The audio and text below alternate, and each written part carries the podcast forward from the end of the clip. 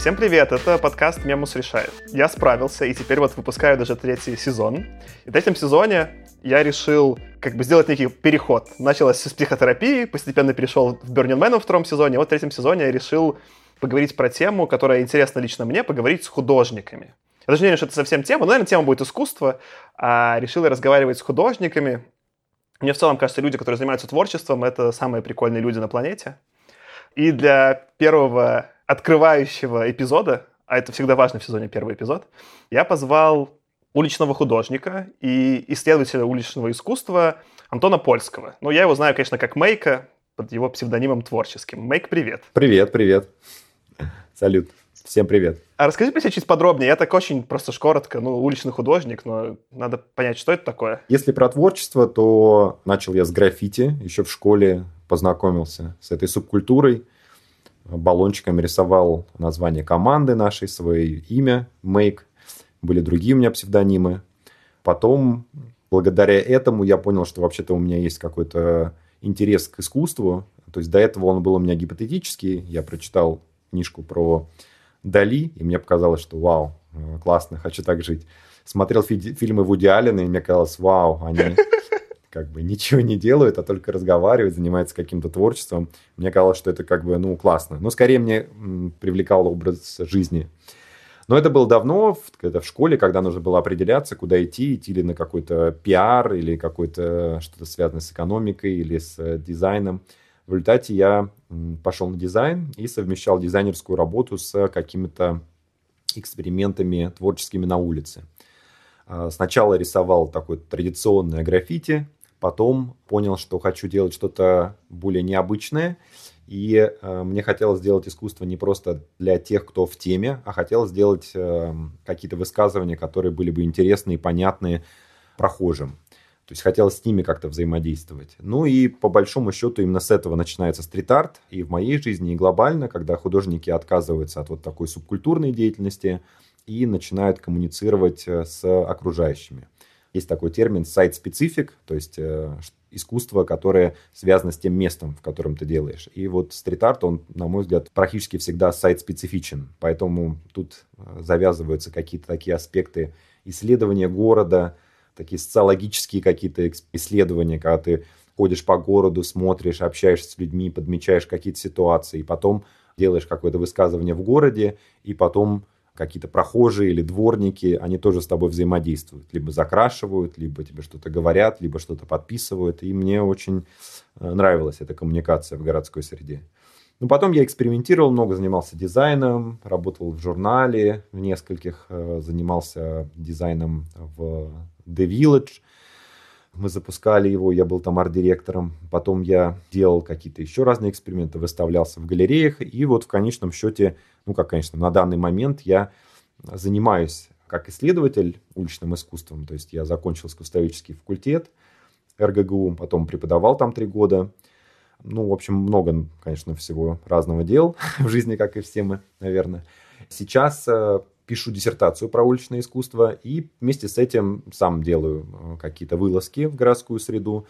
Понятное дело, что это уже не в чистом виде уличное искусство, согласно как бы такой сейчас популярной версии уличное искусство – это некий период, когда это было цельное большое явление, а уже в десятые годы происходит такая мутация разных стилей взаимодействия акционизма, паблик-арта, стрит-арта – и все это настолько перемешивается, что сегодня уже вот эти разговоры о жанрах, они могут заканчиваться многочасовыми дебатами, которые ни к чему хорошему не приведут. Поэтому я занимаюсь вот таким искусством вне вот таких традиционных рамок. То есть не галерейное искусство, не, не коммерческое, а скорее вот такое искусство больше социальное, политическое иногда, уличное, искусство, часто находящееся либо в городе, либо в какой-то социальной среде. Но если коротко, то так. Я думаю, здесь будет тогда супер удачное место рассказать, как я с тобой познакомился. Я-то, собственно говоря, никакого поначалу отношения к искусству вообще не имел и был супер ботаном. Ну, там, учился на физтехе, считал циферки, не знаю, там, работал консультантом. Ну, в общем, был очень математичным человеком. И потом в какой-то момент мне стало в целом часть жизни про какой-то креатив и творчество интересно, я стал ее исследовать. Наверное, таким одним из катализаторов была поездка на Burning Man первая, собственно говоря, вот потому и там первый сон подкаста про Burning Man. Это весьма креативное место. И мне скорее если бы я мог сделать Бермен лучше, я бы сделал в нем больше искусства и меньше всего остального. Не знаю, больше арт-объектов, меньше музыки, и было бы еще лучше. Но понятно, что Бермен для каждого свое. В какой-то момент мне моя подруга написала и сказала, что вот, я тут делаю лекцию, и такой маленький воркшоп с уличным художником Мейком, приходи, это будет прикольно. Я пришел, и, собственно говоря, ты собирал некую там небольшую группу людей, и у нас у всех была задача за вечер сделать какой-то уличный, вот, собственно говоря, наверное, ну, неправильно сказать не акцию, сделать какой-то уличный либо граффити, либо арт-объект, и вот некий процесс завершить. И для меня это казался просто момент довольно важный внутренне, потому что я и до этого пытался делать какие-то креативные штуки, видишь, был на Burning Man, и в целом у меня начало уже в мозгу что-то плавиться про то, что вообще творчество это довольно прикольно, да, и это то, что мне хотя бы в виде хобби интересно. Но у тебя на занятии, в том числе благодаря твоему такому очень классному отношению и созданию такой атмосферы именно творчества, у меня впервые получилось то, что мне понравилось. То есть я впервые сделал какой-то объект, я сам лично от его создания, концепции, процесса его создания кайфанул, а потом еще очень расстроился, когда на завтра его уже там не стало, потому что какой-то, как ты правильно говоришь, дворник его, скорее всего, уничтожил. Я, собственно говоря, к чему эту длинную историю рассказываю? Мне будет проще просто заземлять вообще вот э, разговор про уличное искусство не про какую-то... Я, я же не разбираюсь в нем, как вот ты, в смысле области искусства, да, там, или в целом какого-то тренда. Расскажи слушателям, что ты сделал за работу. А, работа была такая. Ну, кстати, да, она, она хорошо, потому что мы с тобой до записи мы обсуждали нашу любовь к Nintendo и обсуждали наши коллекции игр, поэтому будет хорошая подвязка. Я сделал из картонной коробки большую квадратную картонную коробку, на которой я воспроизвел вопросик из этого кубика, в который Марио бьется головой. В эту коробку я насыпал много-много монет, и я ее поставил высоко-высоко на одном из зданий, чтобы до нее как раз-таки можно было допрыгнуть и в прыжке рукой ее сбить. Ну, предполагая, что кто-то, кто ее собьет, на него насыплются монеты. Золотой дождь. Я понимаю, что, конечно, наверняка там по, по меркам там, настоящего уличного искусства это что-то супер вторичное, еще отсылающее к бренду Nintendo, много к этому вопросов. Но сам процесс мне дико понравился, и я завидовал человеку, который к себе туда коробку, из нее высыплются монеты. Мне казалось это почему-то очень э, веселым. Будем надеяться, что как раз это дворник, э, который получает копейки за свою работу по уборке как раз вот этого стрит-арта, он получил монеты за то, что убрал. Вау, тогда дело ты еще это немножко политически, ему совсем круто. Хорошая работа. Я почему, спасибо. Я почему еще эту историю хотел сказать, что почему у меня в том числе был такой сильный кайф и вот внутреннее изменение от этого, да, что одно дело, когда, не знаю, я сижу дома и рисую сам дома какую-нибудь картину. Это очень какой-то внутренний процесс исследования, и он происходит в моем личном пространстве. Там про это, не знаю, все там психология, внутренние исследования, супер интересные темы, но вот чем отличался для меня создание этого объекта с монетками и, и вопросиком, да, что необходимо было сделать что-то в уличном пространстве.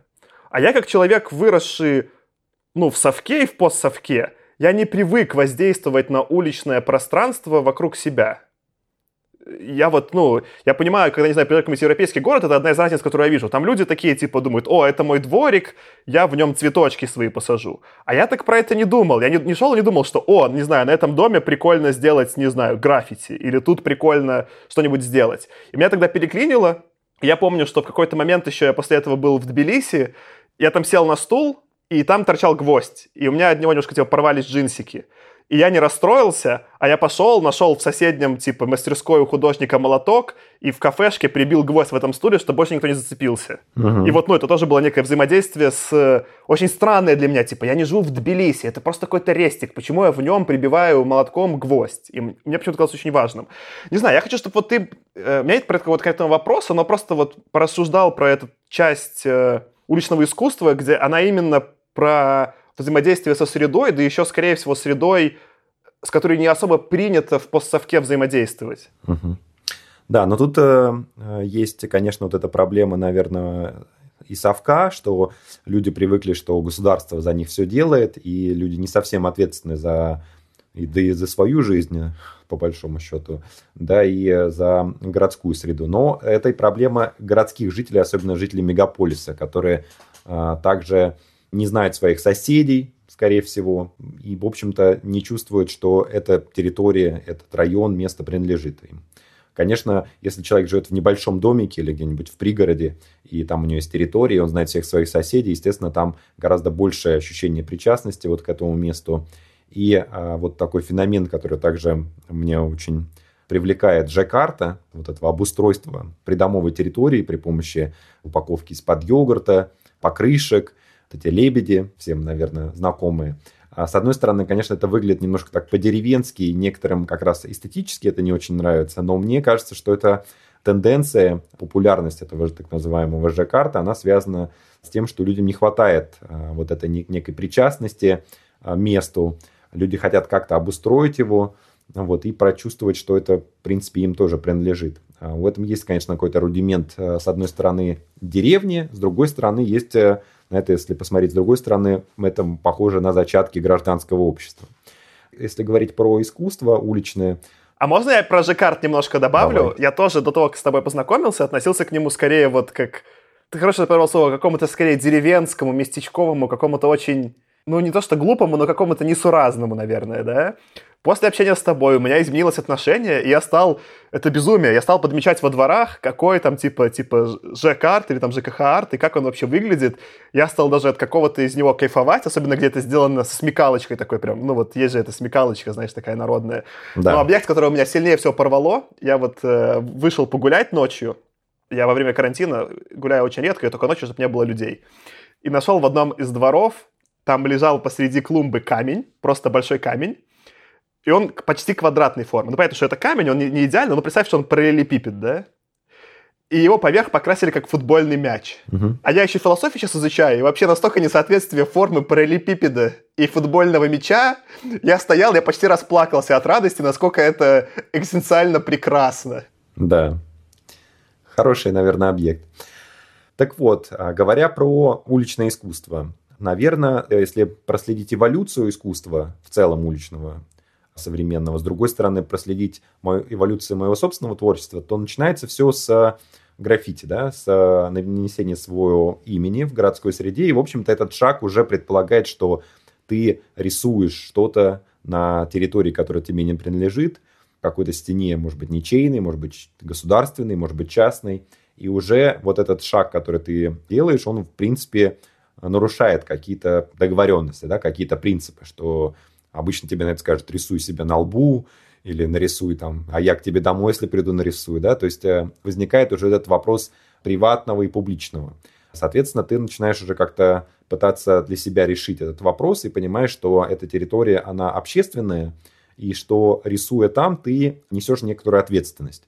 С одной стороны, ты можешь рисовать какие-то вещи, которые будут никому непонятны, и тем самым ты фактически приватизируешь это пространство. То есть ты говоришь, что вот э, вы навязываете мне вот эту рекламу, какую-то, которая мне не нужна, приватизирую это пространство, да, некоторым образом, либо навязывайте мне какую-то пропагандистскую историю, либо если у тебя есть деньги, ты там можешь построить какой-нибудь кошмарный дом, да, который будет тебе мозолить глаз каждый раз, когда ты идешь куда-то по делам. И ты, будучи там подростком, без денег, тоже хочешь некоторым образом заявить о себе. Но это первый шаг, да, то есть, что вот вы приватизируете это пространство, я его тоже как бы какой-нибудь кусок оттяпаю, да, или мы как комьюнити вот этих вот э, графичиков, мы оттяпаем кусок э, публичного поля для нашего собственного непонятного никому какого-то разговора. Но дальше возникает уже какой-то вопрос, а все-таки, если вот те оттяпали кусок, те оттяпали, в результате никто как бы друг другу не коммуницирует, не стоит ли как бы подумать о неком общем поле, да, о том, что есть некоторая там либо ответственность, или даже в принципе это как некое желание художника чтобы тебя как-то признали, да, признали, либо услышали, да, по большому счету хочешь, чтобы тебя услышали. И одно дело, когда знают просто твое имя, другое дело, когда ты говоришь что-то осмысленное, то есть ты рассказываешь о себе, о каком-то своей точке зрения, взгляде на мир, и получаешь некий фидбэк от людей. Это, конечно, ну, как-то гораздо интереснее, чем просто сам собой да, разговаривать. Вот, соответственно, уличное искусство, оно вот э, открывает тебе, как практикующему художнику, возможность э, увидеть вот это публичное пространство, увидеть город, изучить его как бы изнанку, познакомиться с самыми разными людьми. Вот с каких-то пор я... Это, опять же, не сразу происходит, оно потихоньку, потихоньку, то есть сначала ты замечаешь дома, потом ты замечаешь какие-то там маршруты, какие-то определенные паттерны, да, а потом ты види, начинаешь видеть уже и людей, начинаешь как бы с людьми общаться, и в конечном счете ты просто начинаешь уже обитать в городе, и как бы моя практика, она предполагает, что я не просто там рисую, а я как бы постоянно нахожусь в этой в водовороте событий, разговаривая с какими-то людьми, которые там могут рассказывать какие-то суперинтересные истории, какие-то свои точки зрения на мир, на жизнь, на ситуацию. В результате вот этот выход из этой пресловутой зоны комфорта, он происходит очень таким интересным образом. Плюс, э, когда ты непосредственно взаимодействуешь там, с человеком или с какой-то ситуацией, ты не обобщаешь, а ты как бы говоришь с конкретным человеком, и зачастую вот какие-то там вещи, которые нас обычно разделяют, там, не знаю, Крым наш или не наш, или Конституция, она там менять, не менять. Понятное дело, что мы окружаем себя какими-то единомышленниками, и вам кажется, что вот мы-то, конечно, как бы за правое дело, а вот все вот они. А когда ты встречаешь как бы человека, может быть, который и за это же, либо против этого, но имеет как бы свою собственную мотивацию, ты с ним коммуницируешь, разговариваешь на эту тему или на другие, это, конечно, вдохновляет. Это такой процесс, э, та ситуация, в которой, наверное, ты тоже, когда попал на воркшоп, то есть я как, э, как с одной стороны, художник, с другой стороны, педагог, то есть я занимаюсь с детьми вот в школе, вел подобные классы и в университете, и, в общем, уже какой-то накопился опыт. И в какой-то момент для меня стало даже интересней не самому высказываться, а работать в рамках воркшопов, то есть э, приглашать разных людей, вместе с ними придумывать какие-то идеи. Вот такое коллективное творчество, которое предполагает, что мы вместе что-то делаем, а потом еще улица и какие-то прохожие еще какие-то новые смыслы дополняют, э, им этими дополнительными смыслами наделяют твою работу. Э, это, конечно, становится гораздо более насыщенное, интересное живое искусство, чем то, что ты, там, будучи даже самым гениальным человеком, сидящим в четырех стенах, ты обычно до такого э, как бы, ну, не дойдешь, да, то есть оно все равно будет, э, ну, то есть можно, как бы, не знаю, как человек-оркестр или там, как бы, вот там, внутри, внутренние голоса, как у Билли Миллигана был, у него такое размножение личностей, вот когда он там 16 личностей внутри, они все друг с другом коммуницируют, это, конечно, возможно, но все-таки гораздо, как оказывается, проще, когда это все происходит на самом деле с людьми и чаще всего в городской среде. Ну, либо сегодня это, конечно, и в интернете тоже возможно, и тут логики интернета и улицы, они часто взаимовлияют друг на друга. Я, кстати, вот когда думал про именно воркшоп сам, я понял, ну, я вот, собственно говоря, после того воркшопа с тобой сам ну, вот кроме там прибивания гвоздя в Тбилиси в стул, да, никакого уличного искусства не делал. И причина довольно простая. Сам процесс был супер потрясающий, возможно, один из таких самых ну, вот поток, то, что говорят, флоу, да, по интеллектуальному наполнению, по концептуальному наполнению, вообще по самодеятельности, да, по творческой. Но там супер высокий порог входа. И одна тема вот немножко ее зацепил, что вот, не знаю, я эту, собственно говоря, коробку повесил, да, у меня не было там, не знаю, камеры, какого-нибудь GoPro прикрутить к стене, чтобы снять сам процесс, как ее там сбивают, да. Угу. А на завтра этой коробки уже не было. И в итоге, типа, вот два больших барьера. Первый барьер. Я понимаю, что если я сам буду что-то делать, это в России в нелегальном поле. Да, а везде, это ну, везде в нелегальном поле, ну, по большому счету. Да, но я не, не знаю, если бы я делал граффити в Париже, я не боялся сесть на 15 суток. Возможно, это иллюзорное представление, может быть, я сел бы на больше суток. Вот, но в России я такой, типа, все что угодно, что может меня вызвать конфликт с полицией, я такой, ну вот, у меня отбитая тоже постсовком, не делая этого, да. А второе, что опять же, любительский, ты вот видишь, не знаю, там за мной нарисованы картины, которые я сам нарисовал, да? Я их нарисовал, и когда я их нарисовал, я не особо понимал, ни что я хотел этим сказать, ни как я к этому отношусь. И был какой-то длинный процесс, когда я сам, понимаешь, на них смотрел и вот понимал, о чем это для меня. И он не был, он не занимал 15 минут и не занимал день. Это было сколько-то месяцев, где мне как любитель, любителю начинающему, да, нужно было что-то понять. А вот в уличном искусстве этого luxury в смысле нет. На завтра сотрут, уничтожат, это исчезнет. И это тоже такое очень для, ну, для меня, не знаю, для начинающего какого-то человека, пробующего, просто развлекающегося, да, сильный демотиватор. Я не особо понимаю, как вообще даже их, их преодолевать. Хотя, ну, я понимаю, что на обратной стороне из-за этого может быть очень крут, крутой опыт, э, когда все-таки сработало. Угу. Так, ну, если говорить про вот этот демотивирующий опыт э, закрашивания и уничтожения уличного искусства в Москве в первую очередь, то, конечно, это демотивирует. Демотивирует делать какие-то красивые, проработанные вещи, которые ты вот, ну, что там, не знаю, привносишь в город, рисунок, который сразу же уничтожается.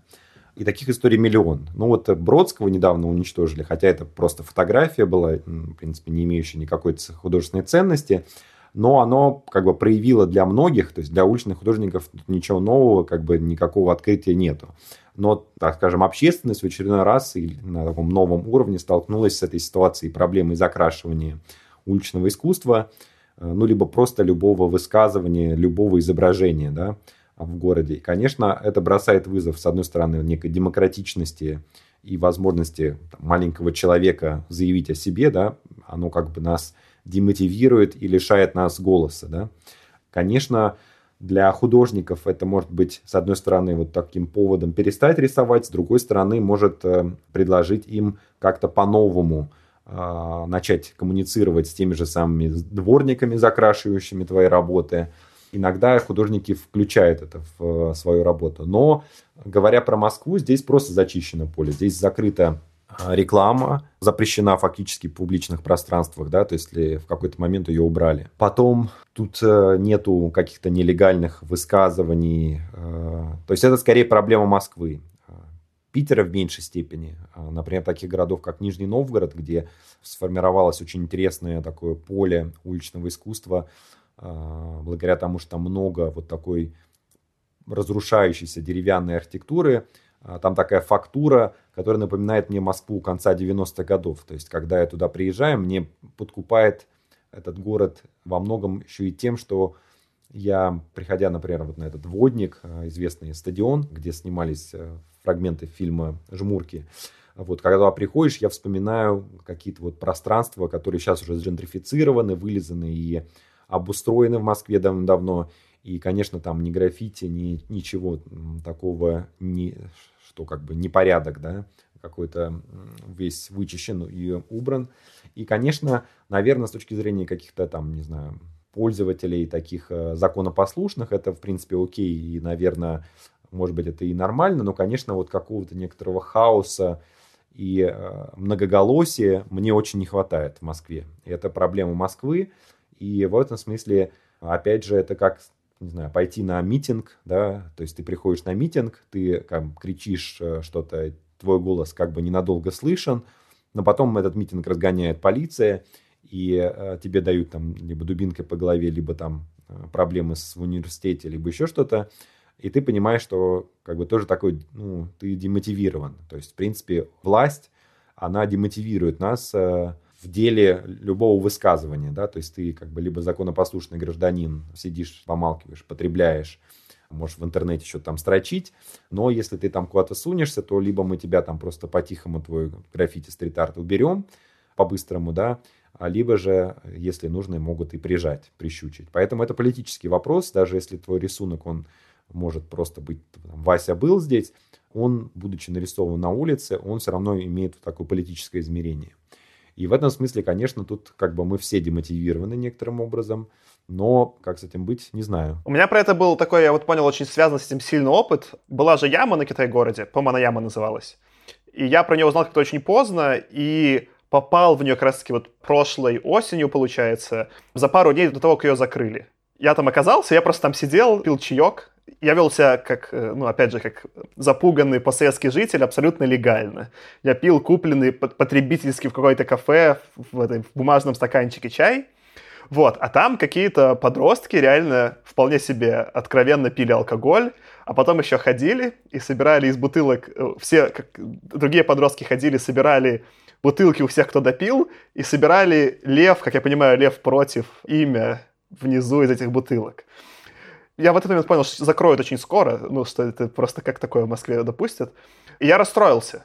Потому что вот во мне был внутренний конфликт. С одной стороны, я понимаю, что это нелегально, но с другой стороны, в этом была настолько живая энергия этих подростков, направленная не на разрушение, а на то, чтобы имя Лев из бутылок выставить. То есть сидели, не знаю, 100 людей подростков скооперировались, чтобы составить из бутылок имя. И что-то в этом было мне настолько привлекательное по энергии, чего мне в Москве очень не хватает часто. Вот какой-то дух, что что-то новое может произойти, что есть... Э, слово энергия самое, наверное, вот я не могу больше точного подобрать. Наверное, ты хорошо подметил, что это какая-то именно больше московская проблема. В Питере такого не ощущается. Да, да. Ну, это вот именно московская проблема из-за количества денег здесь, из-за того, что город э, насыщен различными вот такими властными иерархиями. И тут, конечно, все более формально и более стерильно. Петербурге, конечно, это всегда подкупает некая более живая городская жизнь, такая европейского толка. И в этом смысле, конечно, то есть какая-то свобода необходима. Другой вопрос, что ну, ты говоришь про вот это вот некое постсовковое, на самом деле я все-таки вижу, что это, опять же, глобальная ситуация, что, может быть, какие-то свободы как бы большие на поверхности, они есть, конечно, на Западе, но по большому счету а, вот эта такая нормализация, дисциплина и некий контроль, он присутствует везде. И тут, конечно, наверное, наши власти а, московские достаточно глупо поступают в этом смысле, что вот эти вот запреты бесконечные, они, конечно, с одной стороны, подавляют любую креативность, а с другой стороны, на самом деле на противоборстве могут быть как бы как раз такое желание бунтовать, разрушать, хотя кто знает. Все-таки у нас сейчас никаких бунтов и разрушений нету. Посмотреть, что в США по сводке, там я сейчас э, смотрю, там я не особо вникал в этот вопрос, но там какие-то просто э, похоже на реально социальный бунт с э, невероятным каким-то уровнем насилия с обеих сторон, мародерством. Я пока не очень понял первопричины и, и Но фотки пугающие. Конфликта. Да, фотки пугающие, разные мнения на этот счет. Я бы не стал идеализировать ни Запад, ни как-то, ни нас, ни разные ситуации. Надо смотреть на разные ситуации. Даже, опять же, когда мы говорим там у нас, я бы все-таки говорил в большей степени, там, скажем, про Москву, в первую очередь, потому что даже от, ситуация Москвы и Питера достаточно сильно отличается. Не говоря про то, что в разных странах, э, в разные ситуации и там, моменты истории может быть э, как бы ситуация разворачивается очень по-разному. Я, я кстати, обобщения. это хорошее замечание, что так мне просто удобно в своей голове рассуждать про там условный постсовок, но по факту же я не жил там ни в каком западном обществе и понятия не имею, как это будет там выглядеть. Скорее я вижу, что по каким-то косвенным вот критериям в духе... Я недавно пересматривал вот этот «Спайдермен через вселенные», который же явно... Не смотрел мультфильм, рекомендую, кстати. Я просто пересматривал, потому что мы его в подкасте обсуждали про научную фантастику. Но не суть, там просто новый мультик про Спайдермена, где Спайдермен не Питер Паркер, а Майлз Моралес, такой типа Блатина Блэк Кит.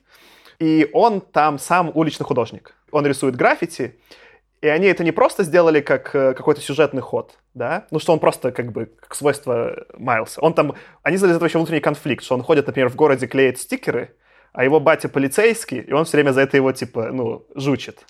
Но и более широко они взяли вот этот весь которого сейчас уже в Нью-Йорке нет, потому что, как я понимаю, типа вот в 80-е там много чего из граффити закрасили, была большая против этого борьба, но они взяли вот этот стиль визуальный граффити 80-х, переработали, и он стал сейчас поп-культурным, там просто в таком граффити-стиле весь мультфильм нарисован. Они это прям сделали как тему визуальную всего мультфильма, и там, например, потом, когда взрывается у них коллайдер, и город начинает, типа, преобразовываться, он преобразовывается как, типа, уличное искусство и граффити, там, типа, стол превращается в набор цветных каких-то там, типа, всплесков, да.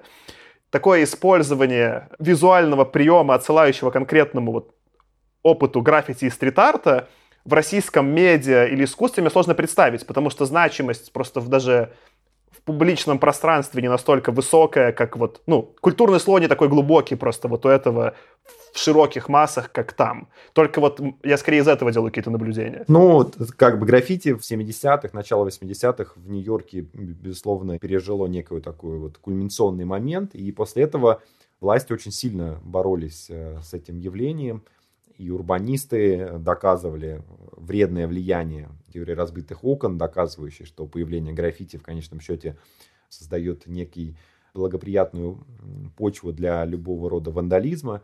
А вот я все-таки э, вижу, что здесь такая ситуация, не, конечно же, неоднозначная, опять же, потому что это стало символом во многом Нью-Йорка и некой золотой эпохи, Нью-Йорка, великого города, потому что я все-таки придерживаюсь мнения, что Нью-Йорк 80-е был такой столицей мира культурный, и потом во многом э, подрастерял свой такой как бы энергетику, хотя это великий город и сейчас, но, скажем, какими-то эпицентрами там культурной жизни, может быть, стал потом в 90-е Берлин, э, возможно, и там какие-то другие города перехватывали инициативу. А вот. И в этом смысле, конечно, с одной стороны, тут как бы это может запрещаться, с другой стороны, в какой-то момент, э, наоборот, оно коммерциализируется, то есть оно, эм, это искусство теряет свой вот такой подрывной потенциал и превращается просто в там, способ брендирования, извлечения прибылей, то есть э, мы сначала делаем какое-то подрывное классное искусство, его сначала запрещают, а потом на нем зарабатывают кучу денег,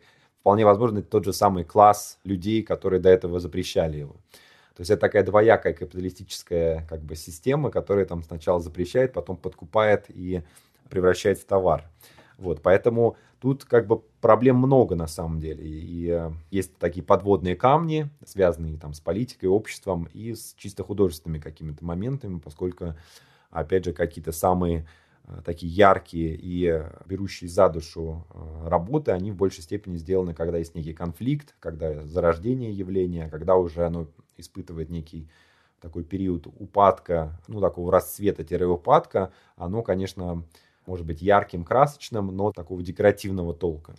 Что, в принципе, происходит с уличным искусством на Западе, по крайней мере, точно повсеместно. Поэтому у нас э, художники, как бы принято, чтобы они там голодали, потому что особой поддержки э, у них нету. Институции в большей степени скорее склонны вкладывать деньги в там, не знаю, какие-то фасадные такие крутые мероприятия с э, приглашенными звездами. То есть лучше вложиться в привоз работ Бэнкси, ну, условно, да, говоря, вместо того, чтобы как-то обратить внимание на каких-то местных, там, скажем, художников, творцов, может быть, как-то их поддержать рублем. Вот. Но, с другой стороны, эти голодные злые художники, не развращенные пока еще э, какими-то вливаниями, они э, создают иногда какие-то более острые такие работы, которые, может быть, со временем и будут э, признаны в большей степени. Да, ты сейчас просто немножко такой зацепил интересную тему про капитализм и какую-то апроприацию вообще искусства. И, конечно, пример Спайдермена такой. Корпорация Sony зарабатывает на граффити, которое она не создавала. Но я, скорее, как такой уже капиталистический мыслящий человек, я все равно этому отчасти рад, в том смысле, что ну, а мое внимание на, этот, на эту область увеличилось, оно обратилось я больше, там, я пошел там гуглить, что там за уличные художники в Нью-Йорке, ну, неважно, не типа, просто любое ценное художественное высказывание про какой-то жанр, оно обращает мое, как потребителя, внимание. Для большинства людей, может быть, ну, и, и просто, не знаю, граффити и граффити. Но вот я пошел и подумал, почему это Нью-Йорк, и что-то посмотрел, и узнал про это чуть больше. Так что в целом, наверное, там суммарно какой-то позитивный пускай не такой сильно позитивный эффект, как от взрывного искусства, но происходит. Но ты прикольно, ты говоришь, типа, есть разные стадии, там, условно, когда что-то зарождается, живет, цветет, а потом уже просто капитализируется и становится, ну, бизнесом. Ну, тут это такая ситуация, такая двоякая. То есть тут эм, как бы я критичен одновременно и к как бы западному обществу, к такому капиталистическому, и, и к нашему такому более, скажем, чуть более традиционному и более авторитарному. Тут эм, проблемы есть э, везде. И что, с одной стороны, вот эта капиталистическая система, которая, с одной стороны, вроде пествует любые инновации, но при этом вымывает из них любой какой-то подрывной потенциал и фактически как бы капитализуя то, что было направлено против этого капитализма. То есть это в этом сила некоторым образом этого, как бы этой системы. У нас же это все как бы создает такую, ну, большую протестно-конфликтную ситуацию, в которой тебя никто не подкупает, в основном тебя кнутом пытается как-то принудить. И, и в этом смысле, конечно, не знаю, что для творчества лучше. То есть для человека, для жизни, конечно, комфортнее, когда тебя все-таки как-то подкупают, да, то есть, может быть, там создают какие-то более комфортные условия для жизни. Но при этом иногда это и негативным образом складывается, влияет на искусство, когда просто огромные потоки визуально красивого, но абсолютно бессмысленного и такого бесхребетного искусства, либо же когда оно еще и прикидывается каким-то таким подрывным и э, революционным, но по сути супер такое конформистское. Ну вот для меня это такие примеры работ Бэнкси, особенно как бы не ранние, а вот уже то, что вот он делает, когда это все абсолютно такая лицемерная позиция, когда ты якобы выступаешь с позиции там антикапитализма, против рынка, но при этом как бы являешься самым там, дорогим и признанным художником современности, но то есть как бы ты уж будь э, там до конца, да, как бы честным, либо уж ты, как, как некоторые художники вообще не коммерциализуются, не продают свои работы. А тут как бы получается так, что нам продают вот некий образ, э, ну, там, западные медиа, да, они как бы продают нам образ из Запада, как такого передового там, метрополии, да, в которой как бы культурно все развито, и там как бы есть место и протесту, и критике самой себя, но при этом эта критика, она на самом деле никогда не достигает сердцевины, она всегда такая очень поверхностная и такая, ну, как бы недостаточно радикальная. И в этом смысле вот эта некая фальш, которой пропитана эта западная культура, она, конечно, меня сильно расстраивает. В этом смысле и зачастую какие-то, какое-то творчество непризнанное, э, ну, локальное, в том числе в России, уличное, оно, мне кажется, более острое, более настоящее и живое, потому что оно таким было и на Западе, когда оно только зарождалось, но сегодня оно все превратилось в такое очень одомашненное, э, комфортное, комфортное.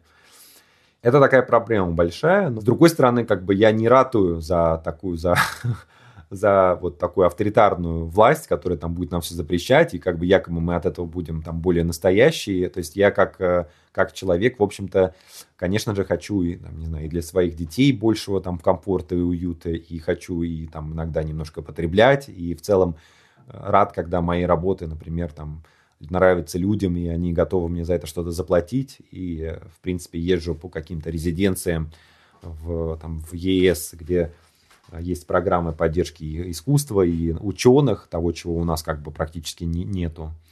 Конечно, тут э, ситуация такая сложная. И, наверное, как бы моя в этом смысле, наверное, сила или возможность это сравнивать и как бы жить между разными мирами немножко, да, то есть э, э, как бы получать, с одной стороны, критически мыслить. То есть мне кажется, что вот именно так вот глубоко и критически осмысливать ситуацию можно где-то вот с, с периферии немножко. Но при этом, когда ты просто сидишь на периферии, то как бы со стороны, то ты э, оказываешься просто аутсайдером, не удел, да.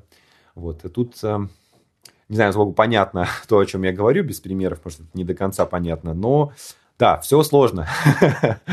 сложно. Но у тебя интересное наблюдение, что вот, грубо говоря, когда находишься в гуще чего-то, то сложнее на это смотреть беспристрастно. И в этом смысле, когда ты находишься да. на периферии, чуть проще сохранять трезвый взгляд, где там э, зерна, где плевело, что вообще происходит.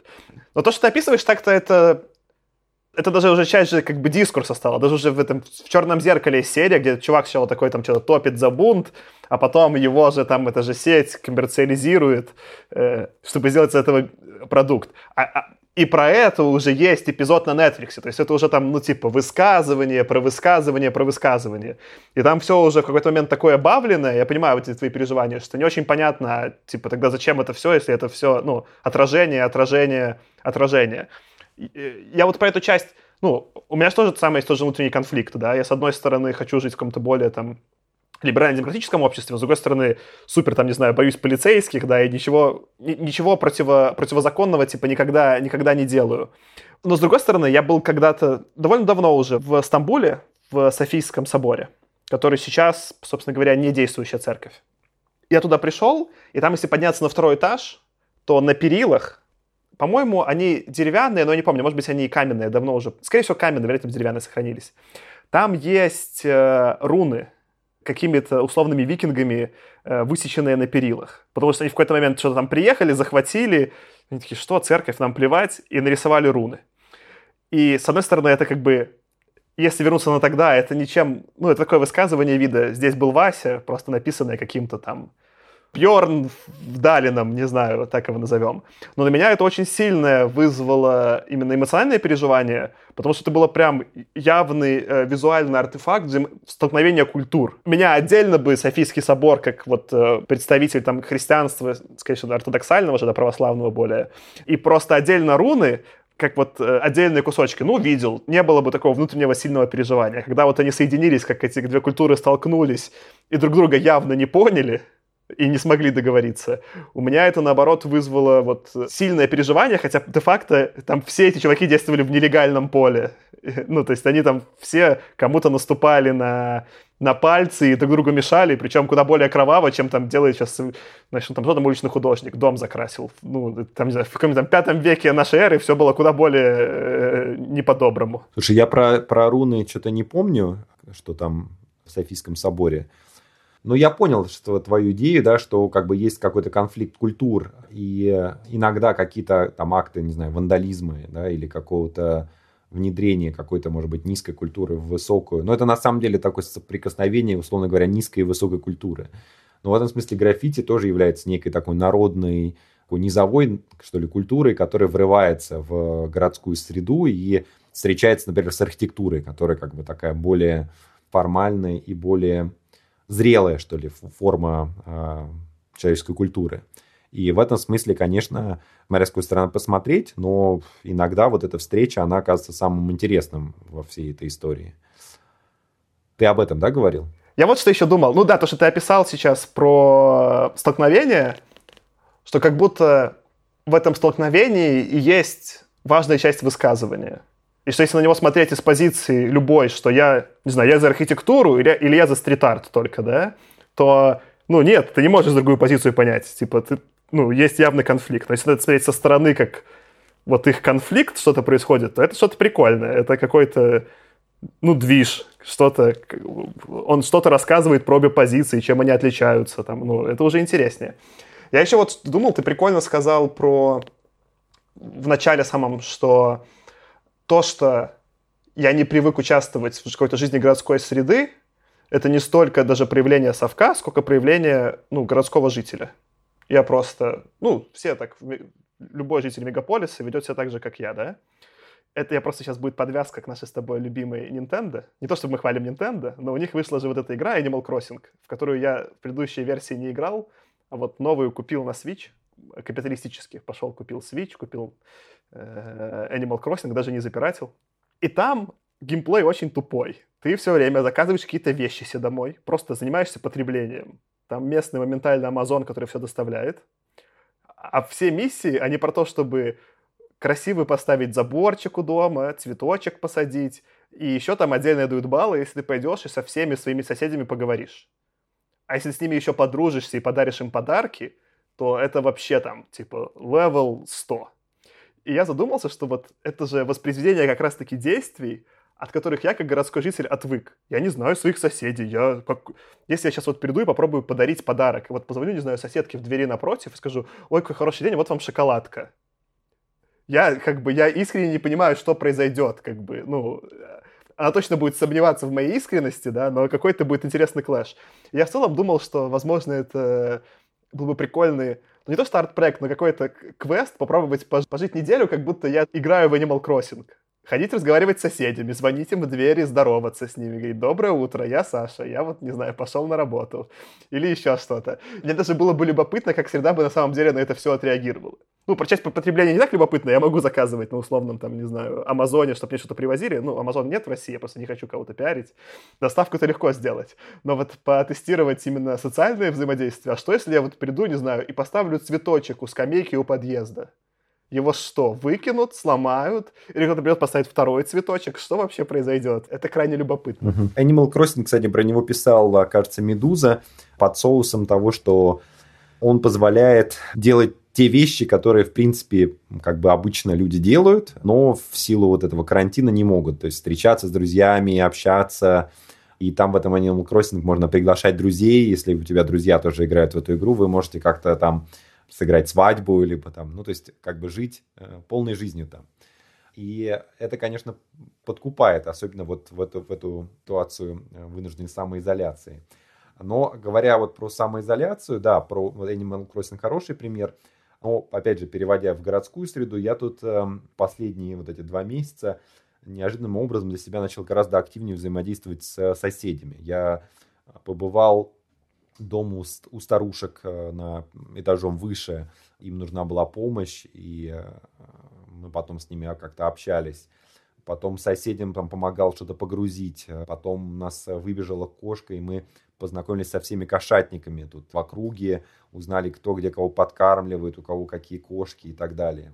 Потом уборщица, которая убирает наши подъезды, она живет в соседнем подъезде, и как раз у нее на первом этаже кот сидит, который в окне, который иногда гуляет на улице. И мы с ней подружились, она же сажает э, растения, и мы с ней постоянно теперь общаемся, обсуждаем, и она зовет высаживать тоже, вместе обустраивать это пространство. Ну и опять же у людей появилось больше времени свободного, они гораздо больше проводят времени у себя в районе. И они днем не бегут на работу, они там есть, понятное дело, что не все сидят дома, и, в принципе, люди выходят на улицу. Особенно, если у тебя есть собака или дети, ты в любом случае как бы выходишь гулять. При этом мы все как бы находимся в одной и той же ситуации, вынуждены этой самоизоляции. При этом некое экономическое расслоение общества здесь тоже стало под вопрос, поскольку многие разорились или, по крайней мере, испытывают какие-то сложности. И мы все как бы оказались ну, в одной лодке внезапно. И при этом все изолированы, и все изолированы ну, в рамках этих там 100 метрах от, от дома в этом радиусе небольшом. И вдруг как бы вот эта коммуникация, то, что ты говорил про Animal Crossing, она на самом деле начала происходить у меня здесь во дворе в какой-то момент. И, в общем-то, я начал делать сейчас активнее стрит-арт именно какой-то районный. То есть, если раньше я как-то больше рвался, там, скажем, в центр города, да, или где-то, ну, на какие-то вот такие видимые точки, которые были бы в поле публичном таком находились, то сейчас вот одна из работ, которую я делал, она была связана с жизнью районной группы в Фейсбуке «Сокол Аэропорт», в рамках которой а, там, обсуждалась какая-то художественная работа, граффити, которая как бы, многим не понравилась, и потом я нарисовал такой постер, на том же здании я его приклеил, на котором изображены вот эти вот э, жители района, участники этой группы, которые ну, таким наиболее активным образом протестовали против этого граффити и хотели наказать вандала, они с вилами и с факелами в образах э, вот этой вот начала мультика «Шрек», они вот как бы идут э, пытаться поймать этого Шрека, э, уличного художника Кирилла Кто, там Кирилл Кто в образе Шрека там на постере наклеен, то есть как бы там как бы сам, сам ракурс выбран такой, как в мультике. И на заднем плане нарисованы как раз эти дома сталинские с района Сокол с э, этими рисунками. И я наклеил этот постер на самом здании, где это было сделано, и потом запостил в эту самую группу. И тут была такая интересная связь как раз, во-первых, вот районной какой-то проблематики, онлайна и офлайна. Раньше я как бы, наверное, бы этого не делал бы. Я в большей степени ориентировался бы либо на какую-то общую, там, не знаю, там, повестку общефедеральную или, или городскую повестку, а тут как бы актуализируются какие-то вещи вот именно очень такие местечковые. И это вот э, на одной из таких вот э, аспектов карантина, который проявился, по крайней мере, для меня. С другой стороны, то есть это как бы такую позитивную сторону рисую, с другой стороны, например, э, многие правозащитники, ну, не правозащитники, а, скажем, социальные какие-то работники, феминистки бьют тревогу, связанную с повышением уровня домашнего насилия. И это происходит э, по всему миру, не только нас, у нас об этом сначала писали где-то европейская пресса, поскольку карантин у них там раньше начался. То есть люди вынуждены, изолированные и проводящие очень много времени вместе. С одной стороны, для них это возможность больше общаться и делать те вещи, на которые всегда не хватало времени, но как бы к сожалению, иногда это вещи, это, там, скажем, скандалы и какие-то драки. И э, какие-то конфликты, в том числе между соседями, могут э, тоже усугубляться. Например, кто-то решает делать ремонт, как мы, например, а, а соседи тоже вынуждены изолированные, потом приходят мне и говорят, Антон, а скоро ли вы закончите пилить и строгать? Вот, и ну, как бы хорошо, что мы это можем там как-то урегулировать, и мы с этим соседом как-то с тех пор как-то как уже немножко более теплым образом здороваемся, когда видим друг друга, но могут быть и гораздо более негативные примеры. Это, кстати, прикольно, что ты проводишь эту вот параллель. Я тоже вот про это думал, но я, видишь, пока еще не познакомился с соседями, потому что я прям на жесткой самоизоляции сидел, я даже не понимал, как с людьми разговаривать. Вот сейчас, наверное, в масочке буду там на социальной дистанции разговаривать. Ты просто упомянул, что вот у вас есть, по-моему, уборщица, которая там что-то во дворе садит цветочки, а у нас есть дворник во дворе. И я в целом с него всегда кайфовал, Потому что часто по утрам, особенно когда уже вот стало теплее, я выхожу на балкон с чайком, а там вот почему-то что-то в этом есть прекрасно успокаивающее, что вот там этот дворник, он убирался во дворе, а потом он всегда делал тоже в кружке чай и садился почему-то как раз-таки на скамейку, ну вот под моим балкончиком. Я ему кричал «привет», он мне тоже там махал рукой. И, в общем, вот какая-то у нас была минимальная коммуникация человеческая, но очень какая-то приятная. И это вот какая-то, видишь, позитивная сторона карантина. Но до этого я жил э, в Хамовниках, ну, давно еще, там, несколько лет назад, когда вот как раз я к тебе приезжал на воркшоп, я тогда еще в Хамовниках жил. И у меня была, наоборот, безумная соседка. Она, короче, решила, что она как-то прознала, что я работаю в Яндексе, я не знаю как. Ну, может, просто она решила, она решила, что все молодые люди, живущие здесь, работают в Яндексе. И она мне подкидывала какие-то листовки, что Яндекс облучает всех на районе какими-то глушилками и чем-то еще. Там были целые нарисованы безумные схемы. И в, в один из дней она мне приклеила такую штуку на дверь и подожгла, типа, плакат, и чуть дверь не сожгла мне. Слава богу, дверь, типа, не загорелась, да, как бы сгорел только плакат. Но, в общем, это было довольно стрёмно. Я вот после этого съехал оттуда. То есть я как бы... Э, мне пофиг был в каком районе, я вот оттуда уехал. Потому что, ну, в том числе такая безумная сетка была не, не, очень сложно, да. Я вот понимаю, что, скорее всего, типа, Ну, а я потом еще тоже познакомился с соседями, что, кстати, была позитивная вещь. Я узнал, что она всех соседей терроризировала, не только меня, по-разному.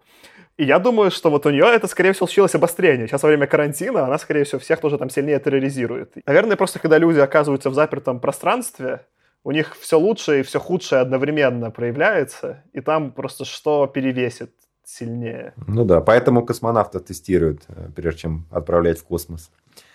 Ты рассказал про дворника. Я тут э, даже последнее время, ну, все сходят с ума немножко по-разному. Я начал писать стихи, хотя никогда их не писал, поэтому не, не скажу, что я могу ими сильно гордиться. Я думал их э, мелками начать рисовать по городу, может быть, займусь этим в ближайшее время. О, это классно. Да, и одно из замечаний, которые э, я вот для себя обратил внимание, то, что вообще-то многие люди потеряли работу сейчас. Я сам э, пытаюсь сейчас получить пособие по безработице, поскольку сейчас устроиться немного сложновато на работу. Будучи фрилансером, тоже заказов как-то практически э, нету. Но на самом деле я пишу диссертацию, поэтому мне, честно говоря, было бы удобно получить пособие и спокойно заниматься диссертацией. А некоторые люди находят работу, по всей видимости, весьма странную. Вот и я, и потом ко мне приезжал мой товарищ и тоже обратил внимание, что у нас здесь э, завелся хипстер-дворник. Он э, реально с метлой, с бородой, с э, наушниками вот этими Apple ходит и метет улицы. И когда я первый раз его заметил, я ехал как раз в начале карантина, с, мне нужно было с почты забрать какие-то посылки для Э, у нас дочка родилась, как раз к тому моменту у меня жена была только еще беременна, и нужно было их вот э, забрать. Я ехал и вот э, про себя в голове сочинил такие строчки. С почты еду я домой, вижу хипстера с метлой, AirPods, конверс, пальто, с мостовой метет говно. И дальше я думал, может быть, написать еще какие-то строки как раз про вынужденную переквалификацию. И в конце «Коронавирус не убей, сделай ты меня сильней».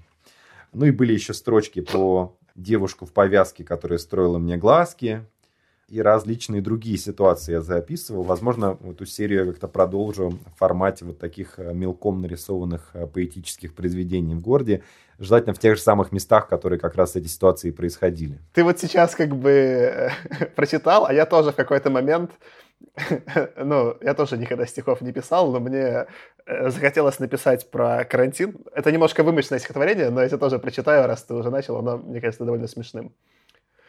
Короткими перебежками, от дерева к дереву к дереву, под лентой и между качелями, кашляя в свой кулак, во вкусвил я замороженным.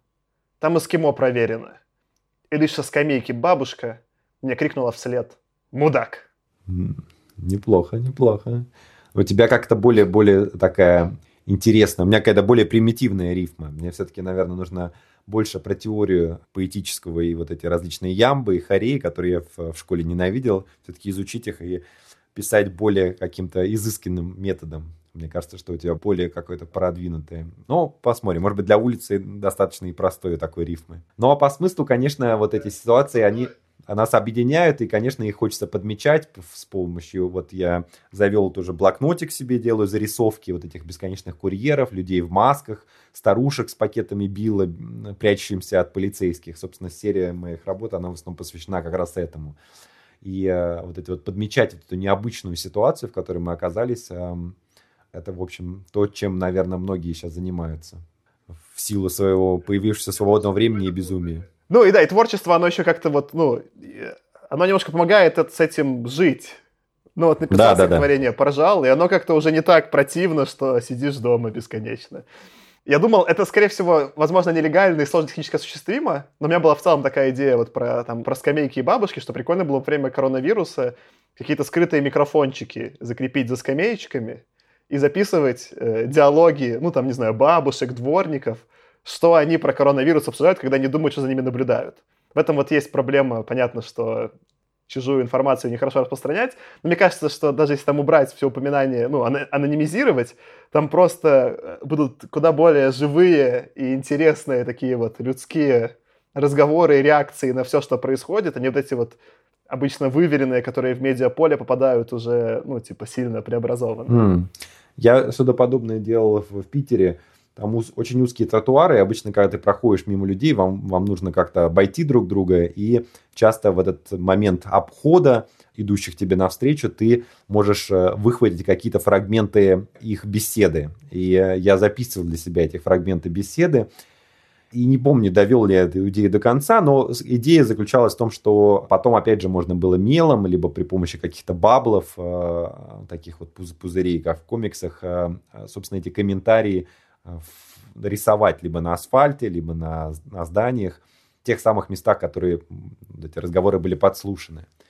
В принципе, это классно работает, с одной стороны, действительно с э, таким глазом народа, то есть какими-то разговорами на лавочках, а с другой стороны, когда они еще и э, фиксируются в том самом месте, то есть это обычно, э, ну, в Питере это связано с тем, что там обычно память места связана с какой-то такой вот памятью, насаждаемой как бы сверху, да, что вот в этом доме, не знаю, там жил Достоевский, или в этом доме Ленин прочитал свою какую-нибудь э, там, лекцию, да, обращался к, там, с воззванием к народу, к рабочим. Ну, в Москве больше таких я встречал.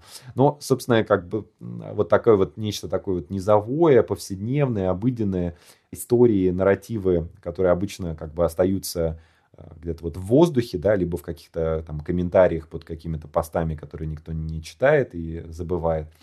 Вот их как-то вот так вот запоминать или какие-то делать памятные таблички этому, либо хотя бы просто как-то это визуализировать, это то, что, в принципе, то, чем уличные художники зачастую занимаются. Ну, либо это какие-то, может быть, а, тоже антропологи, люди, а, культурологи, которые занимаются вот изучением каких-то, не знаю, фольклора или там современного фольклора, но мне эти истории очень как бы нравятся.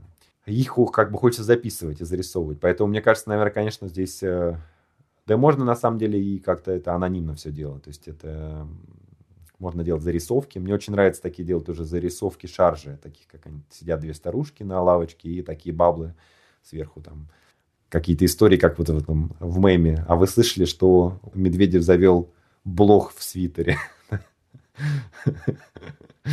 Вот такой мем эпохи Медведева. Мне просто вообще, почему вот эта идея про скамейки пришла? Я медитирую, ну, довольно много. И там последнее время я решил э, одни выходные в месяц как бы такую маленькую випасану делать. Я, по сути, вот закрываюсь дома, но сейчас я просто, в смысле, никуда не выхожу. Сейчас нет в этом никакой дополнительной драмы. я продолжаю сидеть дома. Но я просто там выключаю телефон, компьютер, и вот ну, двое суток только медитирую. И сплю. Ну и ем. И вот сейчас стала хорошая погода, и я стал медитировать на балкончике. А я живу на третьем этаже, и прямо вот над этой скамеечкой, где сидит обычно дворник. И я стал в хорошую погоду выходить, ну, просто вот медитировать на балкончике. И я стал невольно подслушивать эти разговоры там бабушек, соседей. Не то чтобы я хотел их послушивать, но я вот просто сидел, а они начинали разговаривать. И от этого, особенно когда я вот сижу и ну, пытаюсь помедитировать, сфокусироваться на, ну, на, на ничем, да, а они начинают разговаривать, то сложно отвлечься. И в этом был довольно в целом сюрреалистичный опыт — потому что вот в моей жизни два дня ничего не происходит. Я в целом сижу на карантине, да, а теперь еще и медитирую. То есть я просто, ну понимаешь, это максимально бессобытийные два дня моей жизни в месяц.